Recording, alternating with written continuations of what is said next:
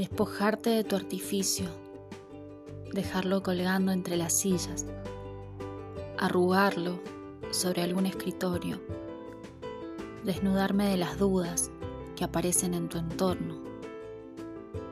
sumergirnos en el pétalo y en el caudal de mis flores, saciarme de tu vertiente, inventarte nuevos colores, ser la pintura del marco que construís con tus dedos, que la fusión de tu mano y la mía evapore todos los miedos, del pasado y del futuro, del mañana y del ayer. Hoy el aire que se mete entre tus poros quiero ser y que me inhales y exhales cuando te surge el deseo. Que mi cuerpo sea tu campo y tu cosecha,